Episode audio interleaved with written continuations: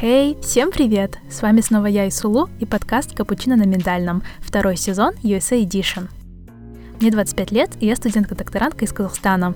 И в этом сезоне я буду освещать самые интересные события, которые происходят в моей жизни, пока я нахожусь здесь, в Америке.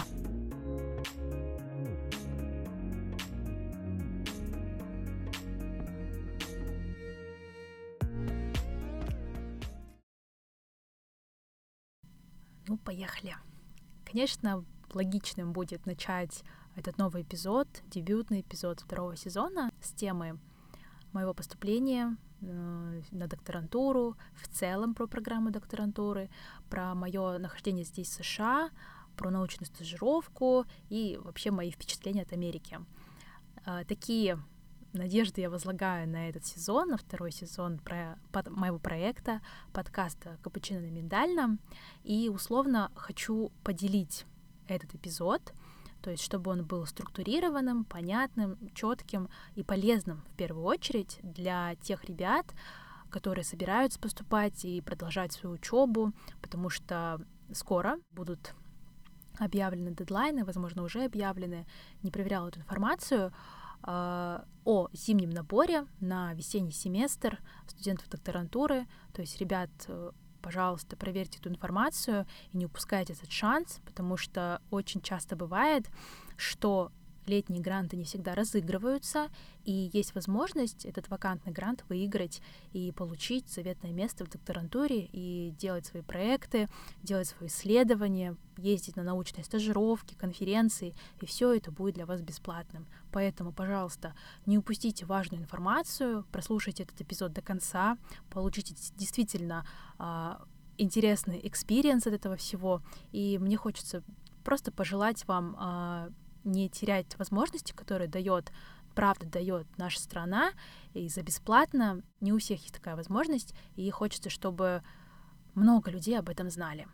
Я уже проучилась в докторантуре один год, и сейчас на втором курсе, так что это мой fresh experience, а, тем более прямо здесь, находясь в Америке, записать первые впечатления от э, учебы за рубежом, Э, это что-то для меня очень ценное, и этим я очень хочу поделиться с вами, ребят, потому что мне, во-первых, очень приятно от того, что я получила много откликов, и мне написало несколько человек, что они обрадовались, когда узнали, что Э, что в целом, да, проект будет продолжать идти, э, записываться эпизоды будут здесь, даже в Америке, и от этого мне очень-очень приятно, и хочу вам сказать большое спасибо. Ребят, девушки, которые слушают подкаст, которые вдохновляют меня продолжать это дело, которым я горю действительно и вкладываю в это всю свою энергию, и нахожу его полезным для вас. Поэтому, если у вас все получится, хотя бы от того, что вы прослушаете этот эпизод и узнаете для себя что-то новое,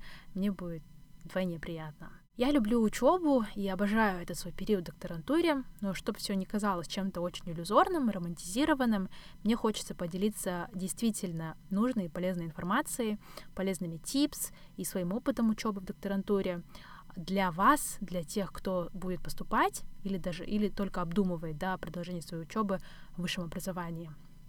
И этот эпизод я условно хочу поделить на несколько подтем. Первая подтема будет посвящена поступлению в целом и подводные камни при поступлении. Второе — выбор темы диссертации и фигура адвайзера. Третье — стажировка и как я вообще оказалась в американском универе. И, наконец, немного рассказать про свой университет здесь, в Америке. Это университет Дрексел. И про процесс учебы здесь, в США. Поехали. История моего поступления.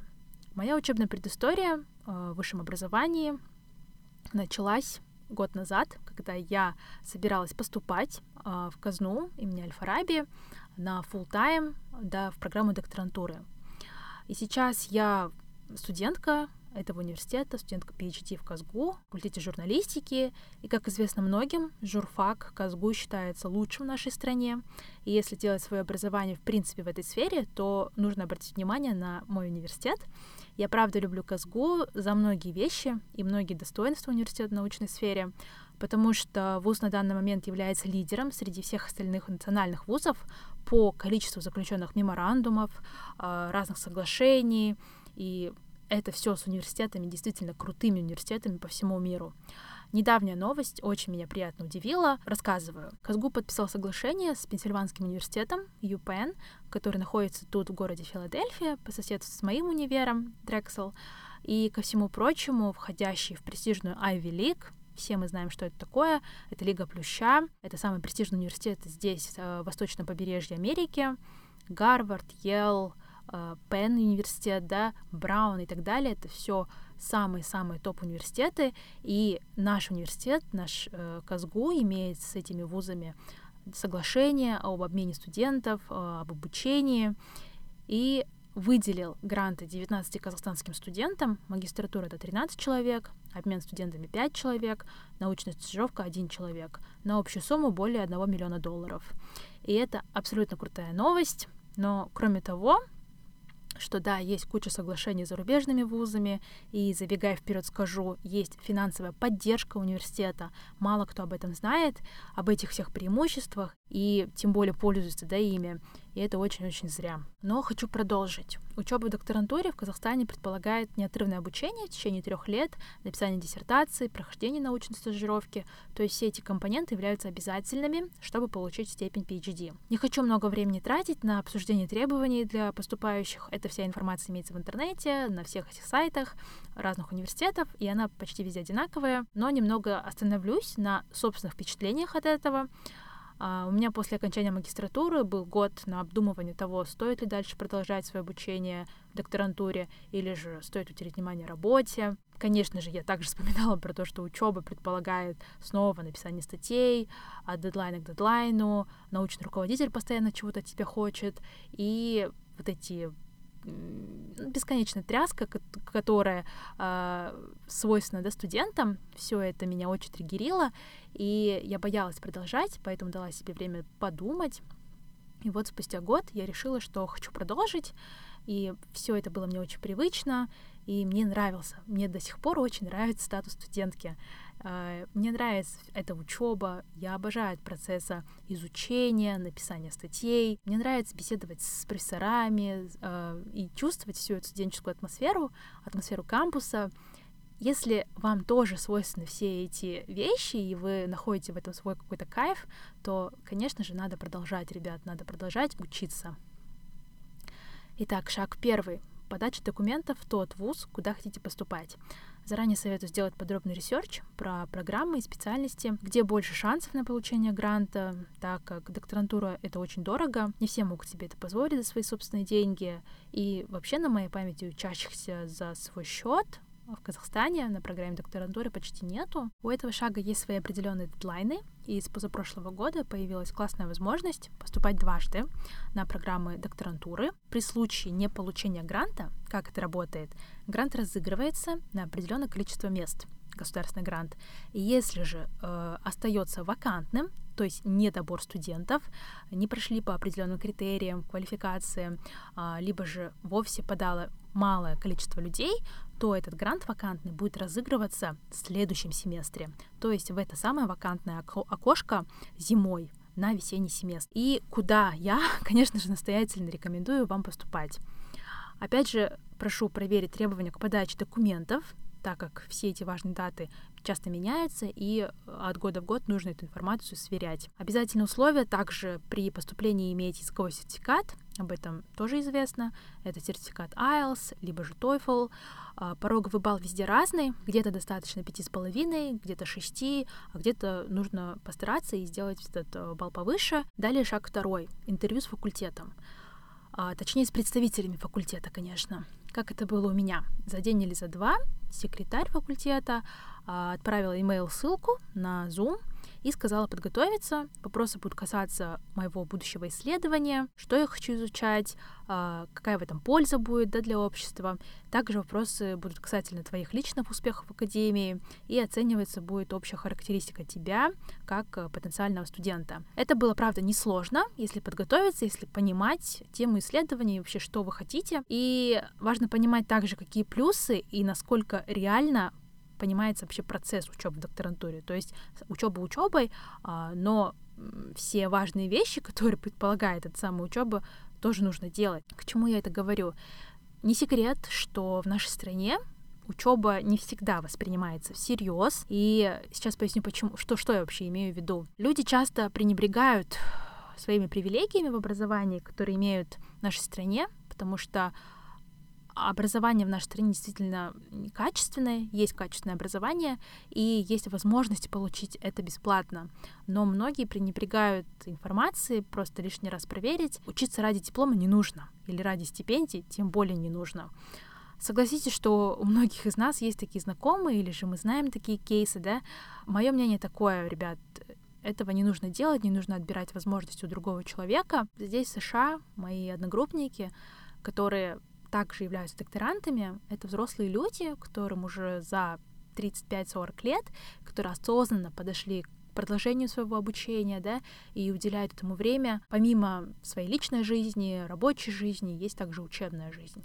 И часто, очень часто, к сожалению, можно видеть, что у нас в Казахстане к теме докторантуры, магистратуры относятся как к потенциально просто следующему шагу в, ну, как такой вот ачивке, да, грубо говоря, чтобы это тоже было в, в твоем резюме.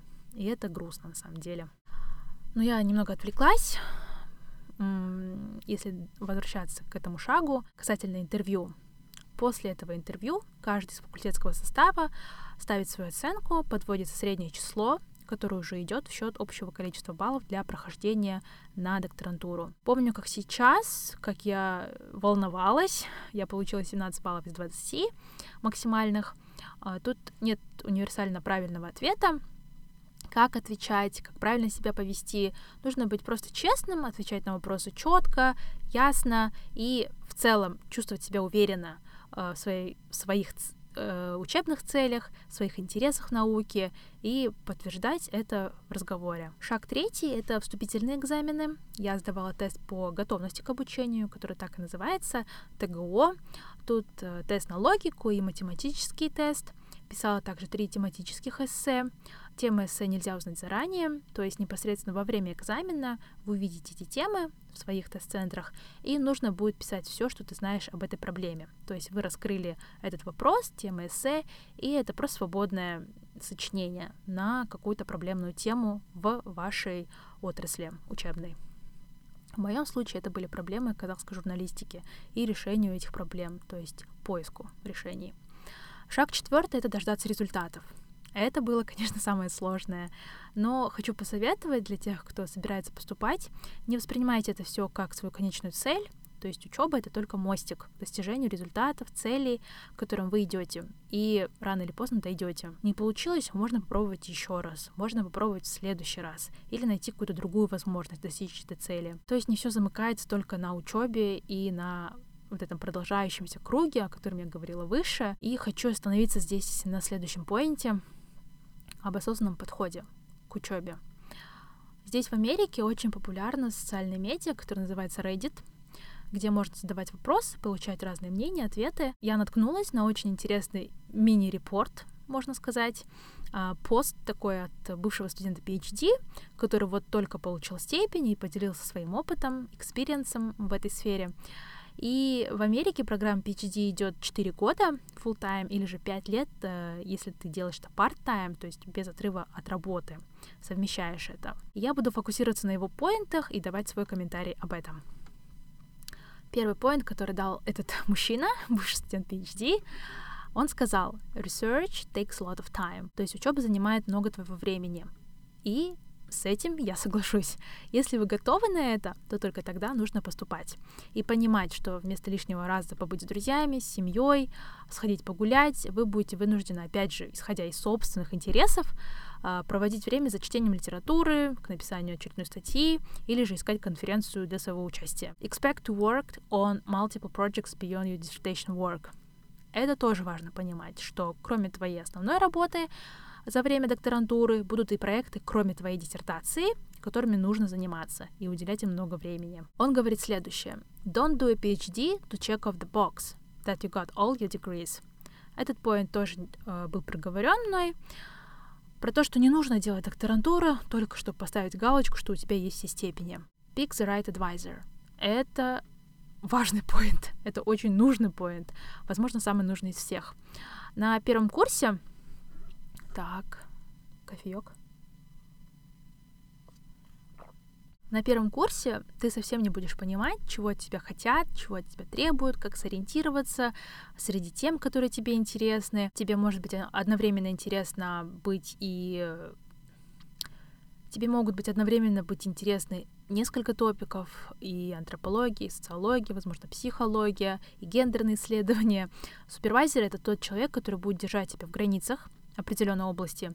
И это первый человек сферы, чему мнению нужно доверять и нужно прислушиваться. А в докторантуре очень необходим взгляд со стороны. Время от времени будет очень лень доделывать работу, или же снова будете делать свою работу от дедлайна к дедлайну. И это, в принципе, нормально.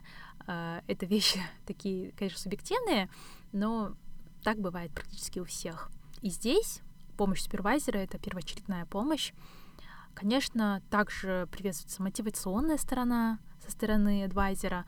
Обязательно я подчеркнула, что это должен быть профессионал в своей научной области. Можно сказать, в каком-то смысле это будет твоя ролевая модель, твоя ролл-модел. Если конкретно про мой кейс, то мой супервайзер — это человек с большим, очень большим опытом в науке, да, в, в отрасли, более 30 лет в области медиа, в социологии, это клинический профессор, с опытом работы в ООН и жизни в разных странах, от Вьетнама до Финляндии. А, и сейчас она тут в Америке. Ее зовут доктор Кристи Келли, и я ее просто обожаю. Действительно, это человек, который, ну вот, смотря на которого ты не можешь не делать. Она настолько тебя мотивирует к действию и заставляет думать, что сложные вещи кажутся простыми. А в науке это важный аспект. Мне кажется, это так э, недооценено, когда профессор, мы привыкли думать, что люди которые имеют какой-то свой, да, такой большой удельный вес э, в сообществе, в определенном сообществе, скажем, в образовании, то к ним нужен свой какой-то определенный подход. И, естественно, студенты, что говорить про студентов, это люди, которые с которыми сложно разговаривать, сложно общаться, и ты постоянно ходишь и боишься, да, лишний раз обходишь стороной и стесняешься чего-то спросить. Так вот, мне кажется, мой супервайзер Кристи, она настолько открытая, что готова поделиться, просто увидеть тебя, рассказать тебе всю свою биографию, весь свой опыт жизни за рубежом, весь свой опыт работы в ООН. А человек действительно сделал очень многое и имеет потрясающую репутацию в научном сообществе и сделал столько важных вещей, что иногда кажется, что это такая большая привилегия работать с ней. Поэтому, ребят, фигура адвайзера — это мощнейшее оружие, а, которое только может быть в арсенале докторанта. Конечно, бывают разные супервайзеры. Некоторые делают э, за тебя большую работу, титаническую работу, заставляют пахать. Другие — это призраки, я так их называю, которых вы редко видите, которых вы редко слышите. Некоторые adviser ы ничего не знают о ваших исследовательских интересах, в то время как другие, наоборот, знают больше тебя о твоей же самой работе. Мой совет — тщательно искать своего супервайзера любыми доступными способами. Через networking, через знакомых, делать свой собственный research, изучать, э, изучать резюме э, профессоров, да, и они должны произвести на вас такое же впечатление, как и вы на них. Следующий point.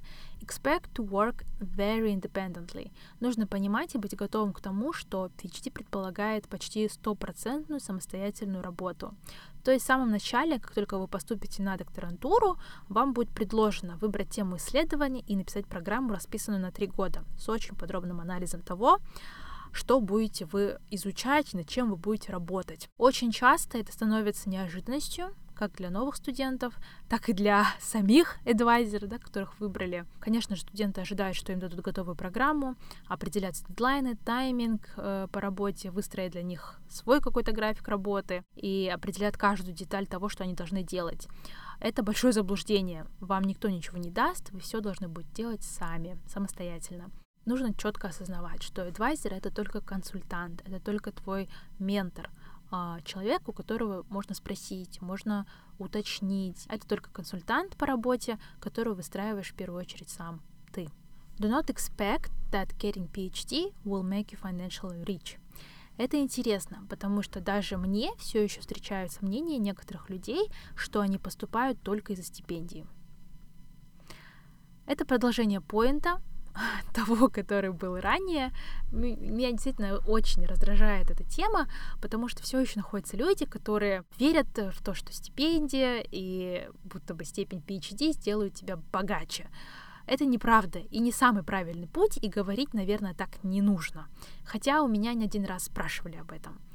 А, мое мнение такое. Во многих случаях это может являться причиной роста в зарплате, если ты работаешь в академической среде. Но в большинстве получать больше денег можно в индустрии, где тоже встречаются случаи, что для промоушен требуется академическая степень. Если ваша цель стать богатым, то PhD — это не ваша цель. Если твоя цель обогатиться, то докторантура тут не сработает так, как многие ожидают. Это хорошая стабильность, получать стипендию, не отвлекаться на подработку или даже полноценную работу. Но опять же, если удается совмещать не во вред учебе, то это отлично. Основные перспективы трудоустройства после окончания универа — это стать профессором или работать в исследовательской лаборатории, то есть привлекать гранты и делать какую-то исследовательскую работу. Эта работа не для всех. Она про то, что ты любишь делать и что ты хочешь делать и посвятить этому время. Если у вас есть семья, и она от вас зависит в финансовом отношении, то тогда это становится небольшой проблемой. Нужно оценивать все за и все против. Опять же, это очень индивидуальный подход. PhD — это не для большинства людей. И это нормально. Написание диссертации, академических статей — это скорее про любовь к науке и к самому делу. Речь идет о том, чтобы пожертвовать многими годами, чтобы реализовать эту страсть. Докторантура — это про постоянный поиск, поиск, поиск новых взглядов, новых идей. Следующий поинт suffering from imposter syndrome, синдром самозванца. Но правда в чем? Правда в том, что не нужно быть гением или каким-то суперталантом к тому, чтобы поступать на программу PhD. Много кто думает, что это, конечно, про интеллектуально развитых, гениальных людей. Я с этим поспорила бы. А, думаю, каждый, кто готов трудиться и развиваться, может делать э, докторантуру. Но соглашусь с тем, что при поступлении студенты часто встречаются с этим самым синдромом самозванца. И у меня такое было, и у многих других, э, особенно при приезде сюда, в Америку. Я словила себя на этой мысли, что чувствую, что будто бы моего бэкграунда недостаточно для того, чтобы делать реальную науку. Но это все неправда. Вначале у всех есть страшное какое-то чувство абсолютной потерянности, с чего начинать, что изучать и как во всем разобраться. И это нормально, это правильная реакция. Никто не ожидает от тебя чего-то сверх в самом начале. Мой совет — не бояться спрашивать. Это то, что здесь мне очень-очень помогает помогло. Это бесценный совет. Просто не бояться спрашивать. Непонятно? Спроси. Не уверен? Тоже спроси. Уметь задавать вопросы — это скилл, который нужно качать постоянно. Ну и, наконец, don't forget to have a life outside from PhD. Балансировать между учебой, работой, семьей крайне важно. Студенты часто засиживаются в лабораториях за написанием статей, очередной работой, и при том забывают про спорт, про поддержку физического, морального, ментального здоровья, поддержка своей социальной активности. Нужно следовать следующим правилам. Eat healthy, exercise, do yoga, meditate, whatever gives you healthy mindset and body. Все мои движки идти вперед, заряжаться энергией, чтобы работать еще более эффективно, это они. Ну и, наконец, второе. Вторая подтема — это тема диссертации. Гендерное равенство — это тема моего исследования как один из основных факторов на пути достижения устойчивого развития. Почему это важно? Далеко заходить в эту тему в этом эпизоде подкаста я не буду, потому что эта тема заслуживает гораздо большего внимания и времени. Я просто скажу так. Права женщины, гендерное равенство — это, правда, не пустой звук в нашем обществе. Это то, что должно двигать процесс развития в целом э, нашего казахстанского общества. И важно понимать, что больше половины людей Казахстане это женщины. Численность женщин в Казахстане, сейчас приведу статистику, а, по итогам переписи 2021 года их оказалось на полмиллиона больше. Если говорить в процентах, доля мужчин составила 48,6%, женщин 51,4%. Во многих случаях политика в отношении гендерного равенства работает не во благо женщин. Например, многие э, из них по-прежнему получают более низкую зарплату, чем мужчины, хотя они имеют одинаковое образование и служебные обязанности, какой-то опыт, да, за плечами. И согласно разным стереотипам, как это работает часто, женщины остаются недооцененными своим работодателем. В общем, на данную тему я обязательно запишу отдельный эпизод. Далее, стажировка и как я оказалась в американском университете. Наконец, хочу немного поговорить на эту тему. и вообще это причина моего пребывания здесь, а, в США, моя учебная стажировка. Учеба в докторантуре у нас в Казахстане предполагает обязательно прохождение научной стажировки, и на самом деле ограничений никаких нет, потому что это только твоя ответственность получить приглашение, как по аналогии с программой Булашак. То есть все заключается в том, чтобы получить это, само, это самое приглашение от зарубежного университета. Это может быть как США, так и Китай, Франция, Великобритания, любая другая страна мира. Чтобы получить это самое приглашение с этого университета, должно совпасть хотя бы одно э, основное условие. Это должен быть исследовательский университет, во-первых, знакомая тебе рабочая среда. То есть, если твое исследование или диссертация в области, скажем, условно, аэродинамики или космонавтики, то университет должен иметь соответствующий факультет, ряду, да, и экспертов в этой области, то есть профессорско-преподавательский состав. И желательно, чтобы твой научный руководитель также находился в этом университете, то есть чтобы вы вместе работали над э, общим проектом. Но далее вопрос получения приглашения зарубежного университета. Конечно, у разных университетов свои разные требования к международным студентам. Моя история поступления заняла у меня ровно год. С момента знакомства с своим профессором, это в октябре прошлого года, до получения формы DS 2019, это май текущего года, приглашение факультета тоже в мае, и получение визы, и приезд сюда в Филадельфию. Что касается времени пребывания, это тоже очень гибкий момент. Время пребывания согласовывается с профессором, и с принимающим университетом. Так как они являются приглашающей стороной, то есть твое желание провести определенное количество времени в зарубежном вузе должно совпасть с возможностями университета. То есть готовы ли они тебе принимать, э, скажем, два месяца, три месяца или э, более меньше да, срок. Второе. Почти все также упирается в какую-то финансовую составляющую, перелет, проживание, а, визовые сборы, это все определенные финансовые затраты, сама стажировка, а, потому что знаю случаи, что в Европе, скажем, в Венгрии есть университет, который взимает определенную сумму за саму стажировку. То есть есть и такое, ну скажу, в моем кейсе это не сработало, то есть э, мое пребывание тут в Америке, э, именно в университете Драксел, является бесплатным. То есть сама стажировка для меня бесплатная, как для студента. А, но это не как в программе Булашак. Тут есть фиксированная сумма, определенная сумма, не зависящая от страны прохождения учебы. Поясню. То есть логичнее выбрать страну и университет менее затратную, потому что здесь США uh, living cost да, гораздо выше, чем в Европе или чем в Азии, да, в некоторых университетах Европы или Азии. Вот. И опять же, многое зависит также и от времени твоего нахождения за границей. То есть, да, а, эта определенная сумма покрывает перелет, проживание, да, и какие-то визовые расходы, но другие тоже основные косты, как э, living costs and uh, там еда и проезд, это все это все будет покрываться за счет своих собственных средств. То есть э, в этом случае гораздо выгоднее было бы выбрать страну менее затратную, чем Америка, но это личное предпочтение. Немного хочу рассказать вам и про свой университет. Дрексел — это частный исследовательский вуз, входит в топ-100 лучших исследовательских вузов мира и страны в целом. Образование тут стоит выше среднего, от 60 тысяч долларов в год. А вуз также предлагает 75 программ бакалавриата, магистратуры и докторантуры. В ежегодном отчете научных программ и специальностей uh, в Drexel отмечают особенно бизнес, маркетинг, engineering, visual and performing arts programs, uh, biological, biomedical sciences, psychology, social sciences. В последней как раз учусь я. И немного про Филадельфию. Филадельфия делится на 12 районов. Самое интересное для туристов это Center City, West Philly, South Philly. Уэст-Филадельфия — это университетский городок, который так и зовут University City. Здесь расположен кампус UPenn, Университета Пенсильвании, Университета Дрексел и частного университета Темпл и э, частного э, христианского университета Сент-Джозеф Университи. Эти кампусы открыты и бесплатны к посещению в любой день э, для всех.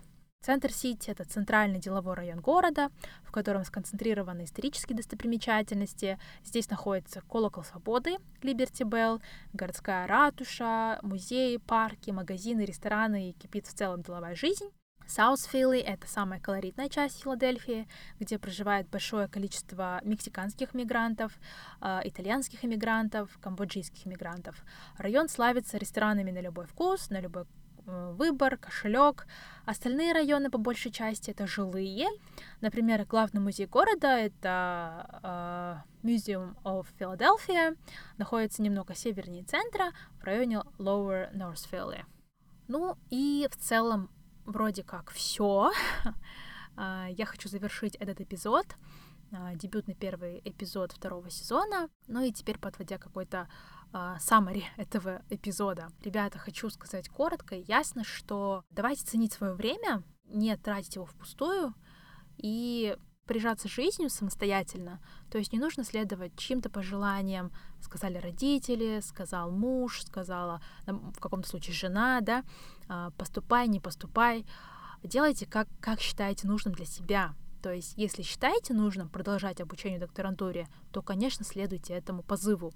Если чувствуете себе внутренней капасити того, что вы готовы вкладываться в свое образование сейчас, оставить на холоде да, свои рабочие какие-то вещи и посвятить время обучению, то смело дерзайте. Мой такой короткий вывод из всего того, что я сказала, это не ставить себе каких-то условных границ. Делать можно действительно много, и важно делать это все качественно. То есть хочется, чтобы было больше осознанности в каких-то конкретных шагах. Если же это касается науки, то вдвойне. Всем большое спасибо за то, что уделили время, послушали этот эпизод. А я с вами прощаюсь до следующего эпизода тут, в Америке. Всем пока!